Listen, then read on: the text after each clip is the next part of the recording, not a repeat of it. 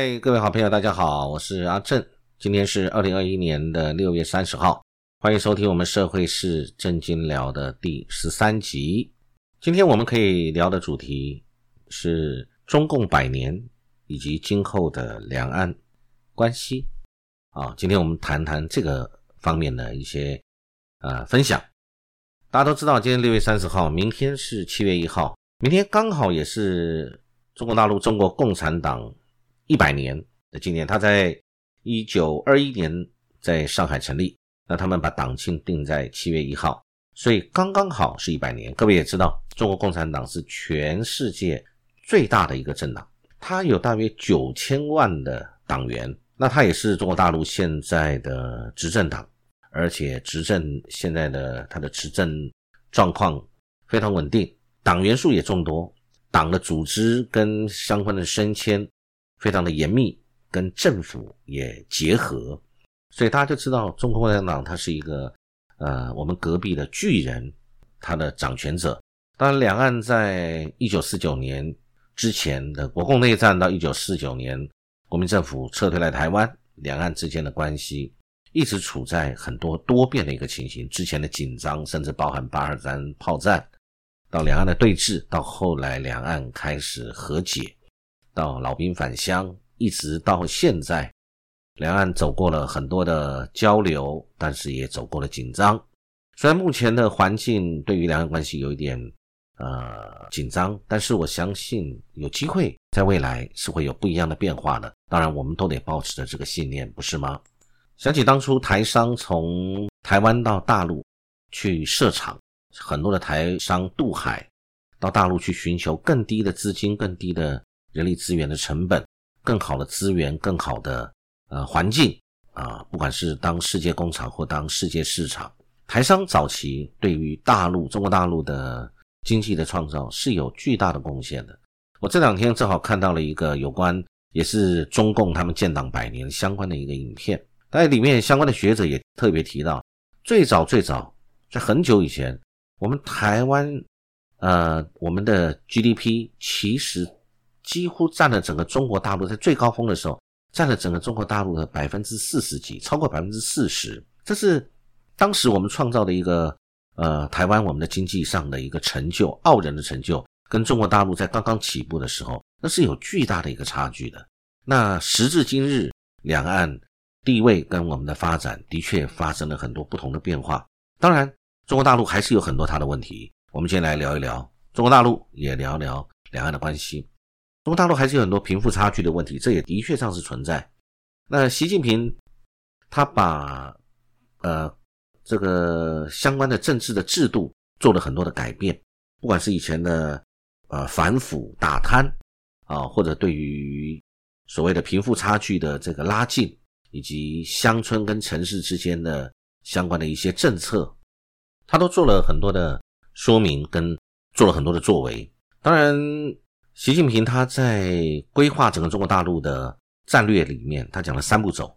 那三步走，这是一个战略的政策。到现在为止，三步走他刚走完了第一步，也就是二十零二零年，他要全面实现小康。那这个他到底实现了没有？这个可以讨论。但是往这个方向，大的战略跟大的一个方向的规划，跟大的方向去实施去实现，也是不容易一个事情。十几亿人的一个地方。能够来做到这个全面实现小康，这是多少的人在不同的省、不同的自治区、不同的地方，从中央到地方啊，这个一起努力，从省到县到乡镇啊，这这是很多人努力共同促成的一个成果。那第二步，它有规划是二零二一年到二零三五年要实现社会主义现代化。社会主义对我们台湾同胞来讲是比较遥远的，但当然社会主义它存在的。其实，在欧洲，我想大家都很清楚，欧洲就是一个社会主义实现的一个地方啊。他们不是共产主义，但他们社会主义。那社会主义跟我们的所谓的民主主义啊有什么关联呢？我想这个是不一样的。大家当然可以呃，在之后我们等下来讨论。那后来他的第三步是在二零三六年到二零五零年，他要实现社会主义的现代化强国。所以这个三步走，我们姑不论他到底做不做得到，或者是能够做到多少，怎么样的一个程度。他有什么资源来做？有没有足够的人才？有没有足够的资源？同时还要面对外国对于他的很多的呃限制，或者外国呃对他的竞争力的削弱等等，有很多的手段。但姑不论他到底能做到多少，我觉得最起码他做了这样的一个相关的规划，他也把这个规划开始去实践、去执行。但执行的过程当中，多多少少一定会有一些成效的问题、人谋不臧的问题、贪腐的问题，或者是受限于国际大环境现实的问题，或者是人的问题等等的。其实我们要讲十几亿人，要他能够吃得饱，而且吃得好、过得好，是不容易的事情。你看我们台湾两千多万人，我们就。很多的纠纷，很多的不一样，我们的贫富差距也是很大。人呃，年轻人就业的问题，或者是社会上的贫富不均的问题，或者我们在国际当中遇到的困难打压跟社会呃国际地位的问题，其实都是问题。我们每个国家都有它的问题，但是中国大陆它如果能够实现，就会变成它的目标就是社会主义的现代化强国，由它用社会主义来实现它现代化的一个目标。那这个跟西方的民主方式啊，所谓的我们的。呃，民主方式跟社会主义方式到底有什么不同？谁强谁弱？其实大家看在眼中，自然会有一个比较，不一定谁一定特别好，或谁一定特别坏。我们大家，我的看法是这样：要有一个自己的思考、独立思考的能力，以及对于事情解析的能力。我们看到民主主义、民主，西方的民主一定很好吗？啊，有很好的地方。就像我们现在，我们可以自己选举，我们可以自己选出来我们自己的领导人，我们可以选出来我们政府的相关的官员。那但是相对的，呃，我们是不是也比较某些地方没有效率，或者呃赢者全拿？那如果现在服务的这个所谓的民主选举胜利的这个团队，他攫取了这个胜利的果实，在民主的这样的一个制度之下，他遂行他个人相关的个人的呃利益，或者是。政党的利益凌驾于人民的利益之上，那对我们是不是好事情？好，那我们反观回来，今天如果你没有言论自由，我想台湾同胞是受不了的。怎么会没有言论自由，或者是呃你没有这个民主的方式，用社会主义的方式，或者是中国大陆现在的政治体制的方式？有很多人可能会对他认为这里并不一定是可以接受的。好，姑不论他哪一种方式是好是坏，但是我们自己要有自己的眼睛去观察，自己有自己的头脑可以去思考。哪一个是对我们最好的方式？对别人好的是别人家的事情，对我们台湾的老百姓，对我们是最好。在现阶段，也不要讲过去，也不要讲未来，就讲现在。然后在台湾这个土地上，对我们是最好方式，那就是我们要追求的方式，我们要肯定的方式。啊，我想这个呃，但中国大陆它有没有它它的问题？或者习近平总书记现在领导的这样的一个政权有没有他的问题？我想在媒体上也特别有专家有提提到，在六月份的时候，他在中共政治局常委跟党和国家领导人在党史馆的宣誓里面，要保守党的秘密，永不叛党。也可以看到一些端倪，中共在习近平这个核心领导下，呃，也是有不同意见的派系啊，不管是折冲妥协，或者是一直都有持续的斗争，明争暗斗。以前我们大家都听过很多不同的派系，不论是江派或者是。等等的，或者以前的博派啊，大家都听过这些事情。那因为我们并不在中国大陆，但是我们的讯息大家也可以理解。只是那一种的这种政治上斗争，我们在台湾不眼睁睁看着台湾的我们所谓的民主政治，难道就没有执政党跟在野党之间的斗争吗？眼睁睁、血淋淋的，每天都在发生啊，是不是？我想这个也是我们可以去观察的一个要点。当然，各位了解，其实美国对于呃，中国大陆是非常忌惮的。那他也现在开始，拜登主政了以后，他是联合，呃，不管是你看我们台湾把我们当做前哨站的卫兵，还有日本，QUAD 他们这个美日印澳四方会谈，也其实也是在对中国大陆很多各方面的做一个防堵，不管是对于它的科技，对于它的经济，对它国力的增强，一直在做很多，还有甚至呃战略范围等等的，在军事上面各方面，通通一直是彼此的竞争。那么。当然没有错，中国共产党一直把统一台湾是当做中国共产党的一个使命，统一，只是它是怎么个统一法？那当然这是他的主张，台湾同胞有台湾同胞的想法跟主张啊，没有什么对跟错，每一个人都有权利去主张，尤其是呃，我们跟中国大陆历史的渊源一路走来到现在，那很台湾有很多年轻人可能他认为不行，我们要台独，或者认为说没有，我没有认同，我想保持现状，这也都是事实，那我们也都尊重现在这些人的想法。但是我们要辨明事理，要有一个能力去分辨什么是可行的，什么是对的，或者是我们想要的。我们想要，可是你做不到，那没有用；或者是你这不是你想要的，可是事实就是如此，你改变不了，也没有用。我们只能在这个中间，在这个大环境里面，尽自己的所能，用我们对的思考去审时度势。对于很多事情，我们做一个仔细的衡量，什么样在短期、中期、长期对我们是最好的。那我们是跟旁边一个巨人中国大陆，我们要跟他为敌，或者我们把所有的我们有这个血脉相连、相关系的这这些呃民族的情感，我们通通把它抛弃，我们就是完全呃跟他们是两国人吗？我想应该不是这样吧。那但是你就说我想保持现状，这也是很多数人的一个想法。OK，这个是我们知道这个是存在的，但是怎么样？呃，你想保持现状是不是可能？是不是有一个渐进的方式？还是你永远都是保持着一个保持现状？台湾都是这样的一个现状，然后我们又不断的去去这个抱怨我们的国际空间被压缩，那中国大陆的军机常常在绕台，我们是不是要这样抱怨？抱怨有没有用？那或者抱怨了以后，我们有没有什么反制的做法？或者我们可不可以自身加强？打铁还靠自身硬呐，是不是你自己要去增强你自己的实力？那政府的呃效能跟政府的管理跟我们国力的增强有没有帮助？我觉得这个就是我们大家一起可以共同来思考的一个方向。那当然，我们也要想，我们在呃人家过生日的时候，而且就是百年大百岁大寿啊，明天中共的党庆这个时候。我觉得我们最好的方式，我们自己思考的很清楚。我们在台海，我们要保持什么样的个态势？我们跟美国之间的关系，跟日本之间的关系，我们是怎么样的？不管是亲美、亲日、亲中，还是有美、有日、有中，不管是哪一种，我们是不是应该以一个良善的方向去走，而不是叫嚣、挑衅，就好像一个小孩子一样。你呢，对于一个大人，你没有办法，你只能哭闹，你只能不断的去对他抱怨。或者是对他口出恶言，那实际上你是没有能力今天，或者是不允许你今天去做出一些你反对的事情，那你应该怎么样运用你的智慧，今天来去思考这个事情啊？我想这个是我们可以去思考的地方。但是当然我们也知道，现在两岸之间有一些问题，我们就看到最近不管是我们跟香港之间、跟澳门之间，我们两岸的官方相继的中断，互相设的当初。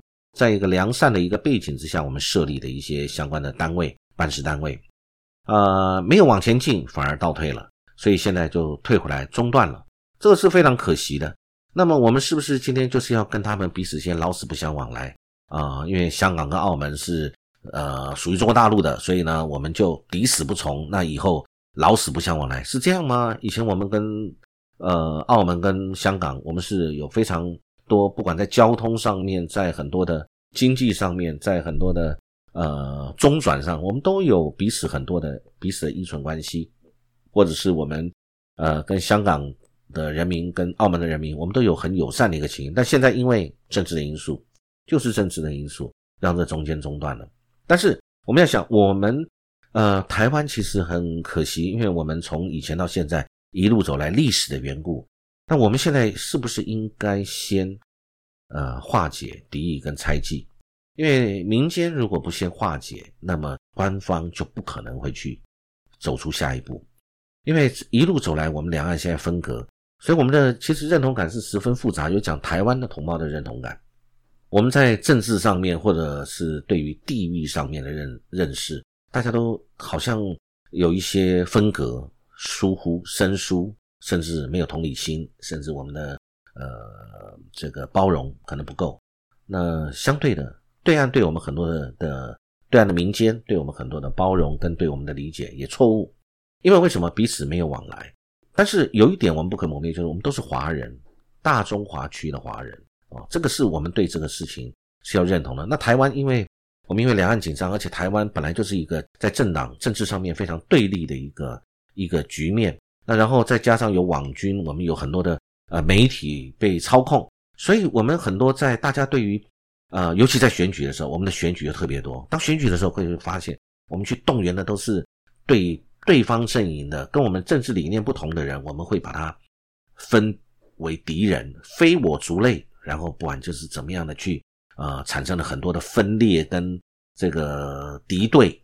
撕裂了彼此的情感，然后去换取到了赢家的选票。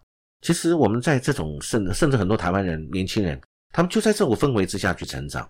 那么看到了他们受了很多的影响，尤其我们课纲也改变了以后，他们受到了很多的影响，是认为说这样是一定是在他们认知里面实际上是好的，好像中国大陆他们对他们认知就错误了，认为那是一个不好的地方，认为那是一个会让他们恐惧的地方，认为那个是想要侵略我们的地方。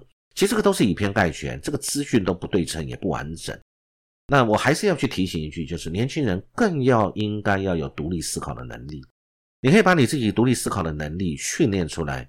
观察事情，不要只看片面的媒体报道，你应该有更多广泛的知识的来源，不要造成知识不对称啊，资讯也不对称，然后呢，就自己坐井观天、井底之蛙，自己在那边思考，以为世界上事情就这样的，以为整个亚洲的环境、两岸之间就是这个样子。我就是不要抵死不从，然后你不去思考这个解决之道，结果台湾在国际形势、在经济条件、在国际发展上面，我们的条件越来越恶劣，大环境更坏。个人绝对不会更好，只会更糟糕。我们的机会就丧失了。年轻人本来有很多的机会，结果丧失了，这是非常可惜的事情。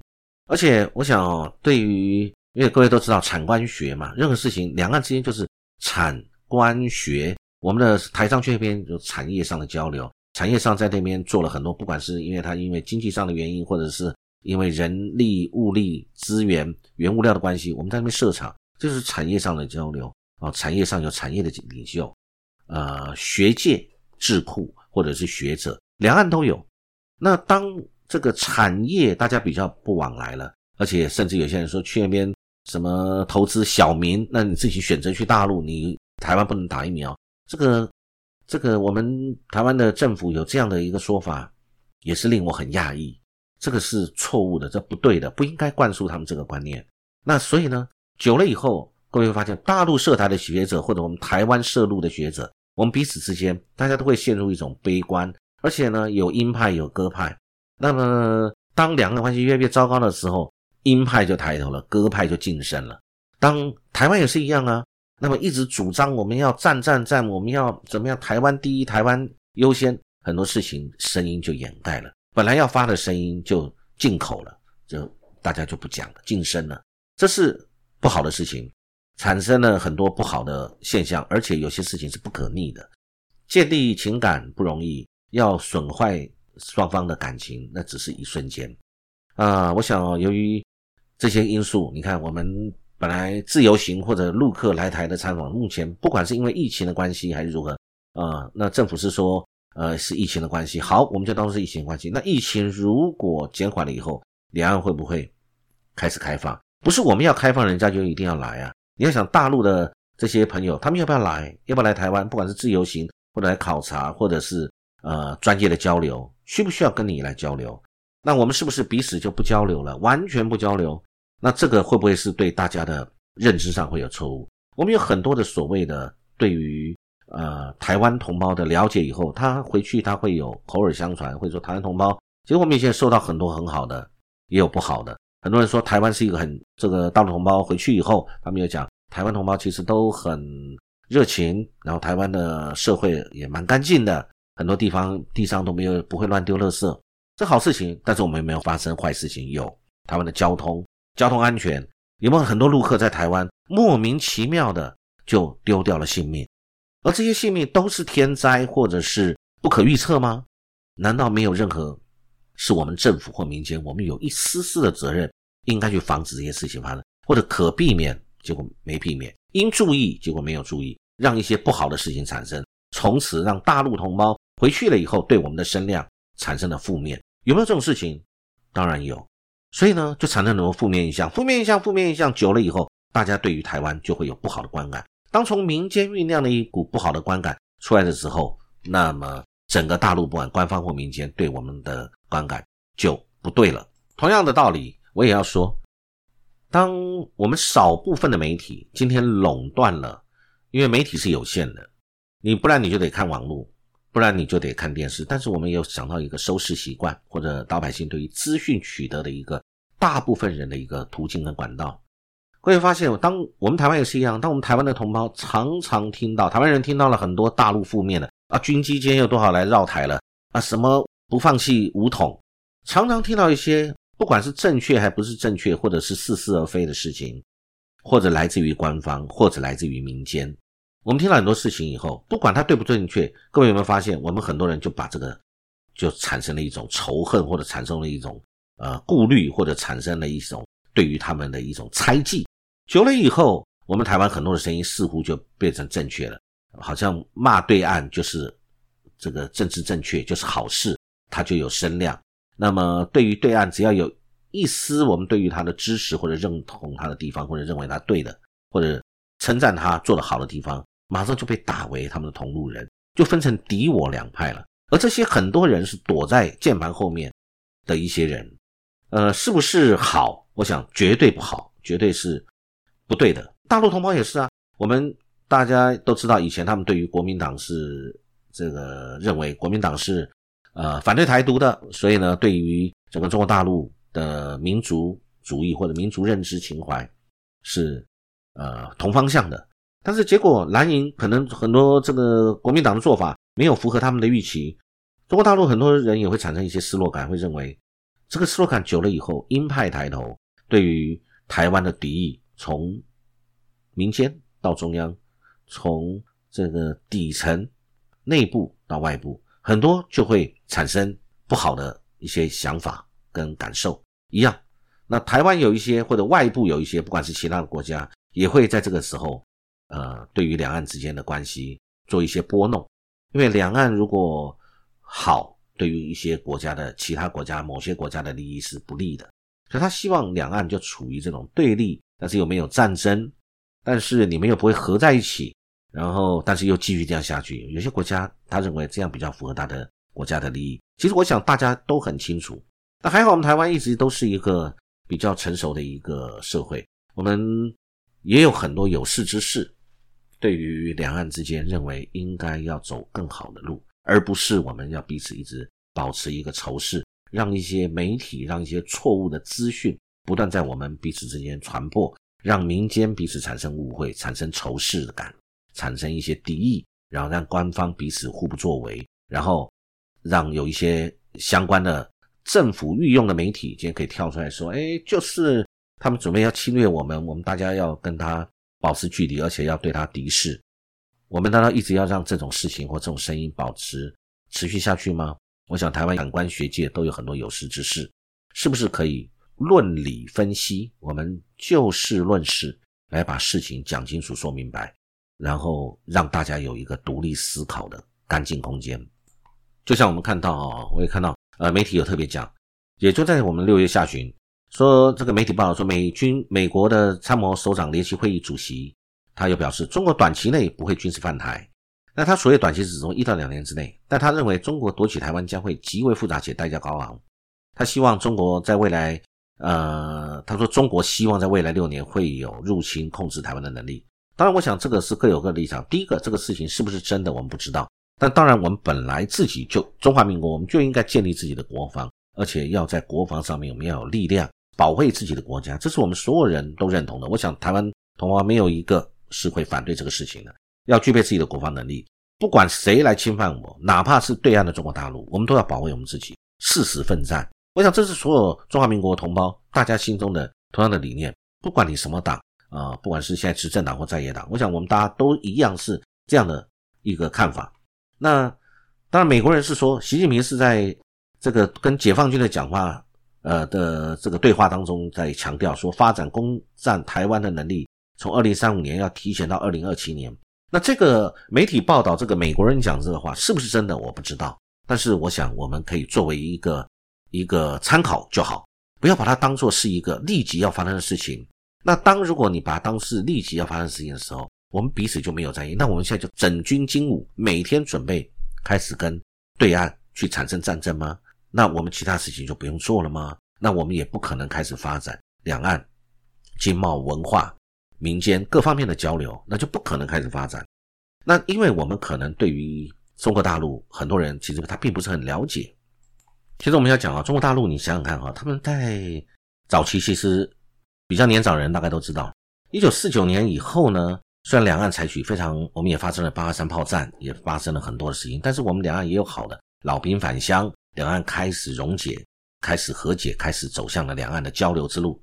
那但是中国大陆在早期，我们台湾先发展起来了，因为当时有很多有识之士，不管是李国鼎、孙运璇等等的，对台湾经济有巨大贡献的先人前辈，我觉得他们那时候做了很多很好的事情。但在同一个时期呢，中国大陆他们可能有几件事情他们做错了。哦，为什么讲做错了？因为其实我想，包含中国大陆的呃老百姓，他们也认知这个历史。那历史不要遗忘，但历史一定要给它过去。那时候我们他们在一九五八年的时候。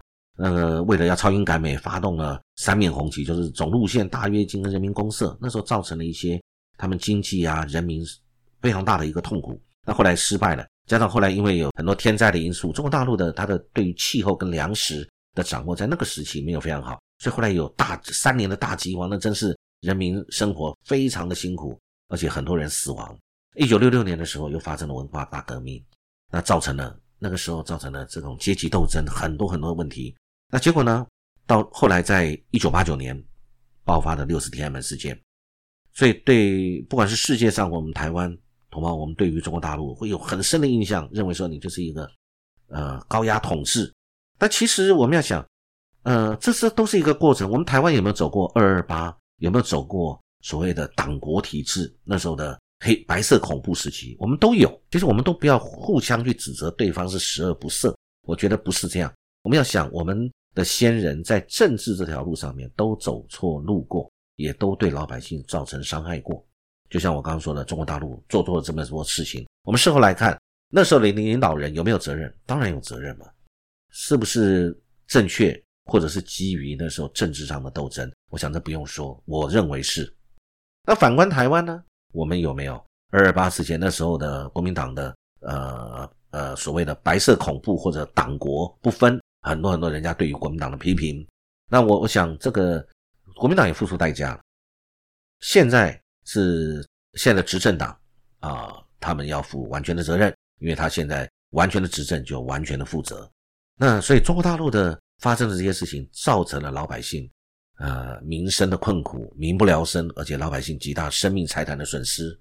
我们台湾现在也是一样啊，我们现在受疫情所苦，政府有没有作为不足，或者作为错误，或者是？战略布局不足等等的事情，大家可以共同来检视有或没有。所以，我们对于错误的过去，我觉得我们都应该把它当做一个借鉴。但我们要继续往前看，两岸之间能不能继续往前看，这绝对就是赖于我们彼此大家的智慧，是不是可以继续往前有一个很好的事情往前走？那当然，你看，在从去年开始，这个新冠肺炎开始到现在。我们台湾有一些比较，我觉得比较不好的地方，不管是政府或者民间，老是称人家武汉肺炎，即使一开始是，呃，没有恶意的，但是后来应该把它改正。那可能到前一段时间，我认为还有人在用这样的名词，这是不好的。好，不论如何，在这一个新冠肺炎期间，中共还是很厉害啊。中国大陆武汉从封城到解封就七十七天而已。最近我们大家都注意到了，广州在广东这个地方，不管是深圳还是东莞这个地方，都有发生。因为 Delta 病毒变异株引起的那个疫情，但他们在两周之内，据媒体的报道，两周之内完成三千万人次的核酸检测啊，四周疫情就得到控制，这个不是不容易的事情呢。这个在我们的民主国家，我们就像欧美很多人这个戴口罩封城，那他就出来抗议，跟政府翻脸了啊。不管是哪些国家，但是呃，这种方式一定就是对国家好吗？对民主好吗？呃，自己的老百姓个人的小义，自己的人权受到一些限缩，是为了要得到呃整个社会更安全的一个环境，以及减低传染病的传播，这不是正确应该做的吗？在我们的思考里面，这一定是的。那但是在欧美很多国家里面，他并不这么认同哦。那我们想讲中国大陆，中国大陆可能更极端，它是用很强硬的方式去封城，然后，但是它很快的达到了这个效益。那到底谁好或谁不好？大家。思考看看，检验一下。那如果你看大陆，呃，据媒体这边的我看到的数字，大陆新冠肺炎死亡的案例病例是四千六百多人。那但是美国呢？美国死了六十万人，六十万人。但是美国的人口只有中国大陆的四分之一不到，但是他死了六十万人。这六十万人的人命不是人命吗？啊，那。我我我不晓得该怎么去谈这个事情，那我想最后我在这边要做一个我个人的一个分享，就是其实中国大陆刚好就是我们台湾的一个，你可以站在我们主观的立场去看，这就是一个借鉴。但同时，中国大陆也是我们台湾同胞的一个机会，不论你发展的机会啊，经济上的机会，或者是未来所谓我们坚持的民主能不能得到实践的一个机会。各位不要小看这个力量啊，因为中国大陆它也是会改变的。它也可能认为现在的社会主义走到了一个极端，未来说不定慢慢逐步的会往民主的方向去走，只是是怎么样的一个民主，是不是跟我们有一点不太一样的民主，还是一个跟我们相较起来是一个渐进式的民主？那如何能够？那哪一种方式是可以达到社会上最大的效益以及公平正义的最大化？那我们大家可以来讨论嘛，可以来检视嘛。但我还是觉得我们就是呃，不要去否认旁边有中国大陆这样的一个。呃，巨大的这个政治实力在旁边，那我们要怎么去跟他相处？还是永远就是举了一个，在不管在选举的时候，或者是在为了政治操作，或者为了政治上的利益，我们讲的就是就是反中仇中，我们就是要呃不断的去跟他对抗，或者是认为未来一定百分之百会发生战争，他会武力统一我们。我们不要这样想，我们是不是应该更知道他？我看到媒体上面有讲一个台湾吝呃吝啬于知中。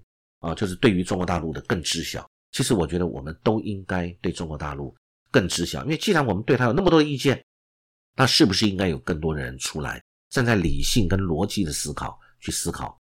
啊，中国大陆是怎么样一个情形？他现在的政治、经济跟未来的展望跟他的发展是什么样的一个情形？那跟我们有什么关系？那我们可以做怎么样的改变？我们可以做怎么样的规划、擘画未来的一个愿景？我们可以跟他借着他的力量。或者借进他，或者是借助他的力量，或者合作，或者共创都可以。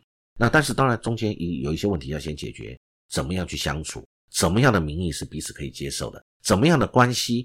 官方的关系，呃，还有经济上的关系，各方面的关系，我们是怎么样的关系可以去建立？可以互相尊重，我们也得到我们自己的尊严，我们也得到我们自己的发展。我觉得这是比较重要的啊。今天跟大家分享一下个人的一些想法。期待有机会很快可以跟大家再有其他的议题一起来分享，谢谢各位，祝有美好的一天。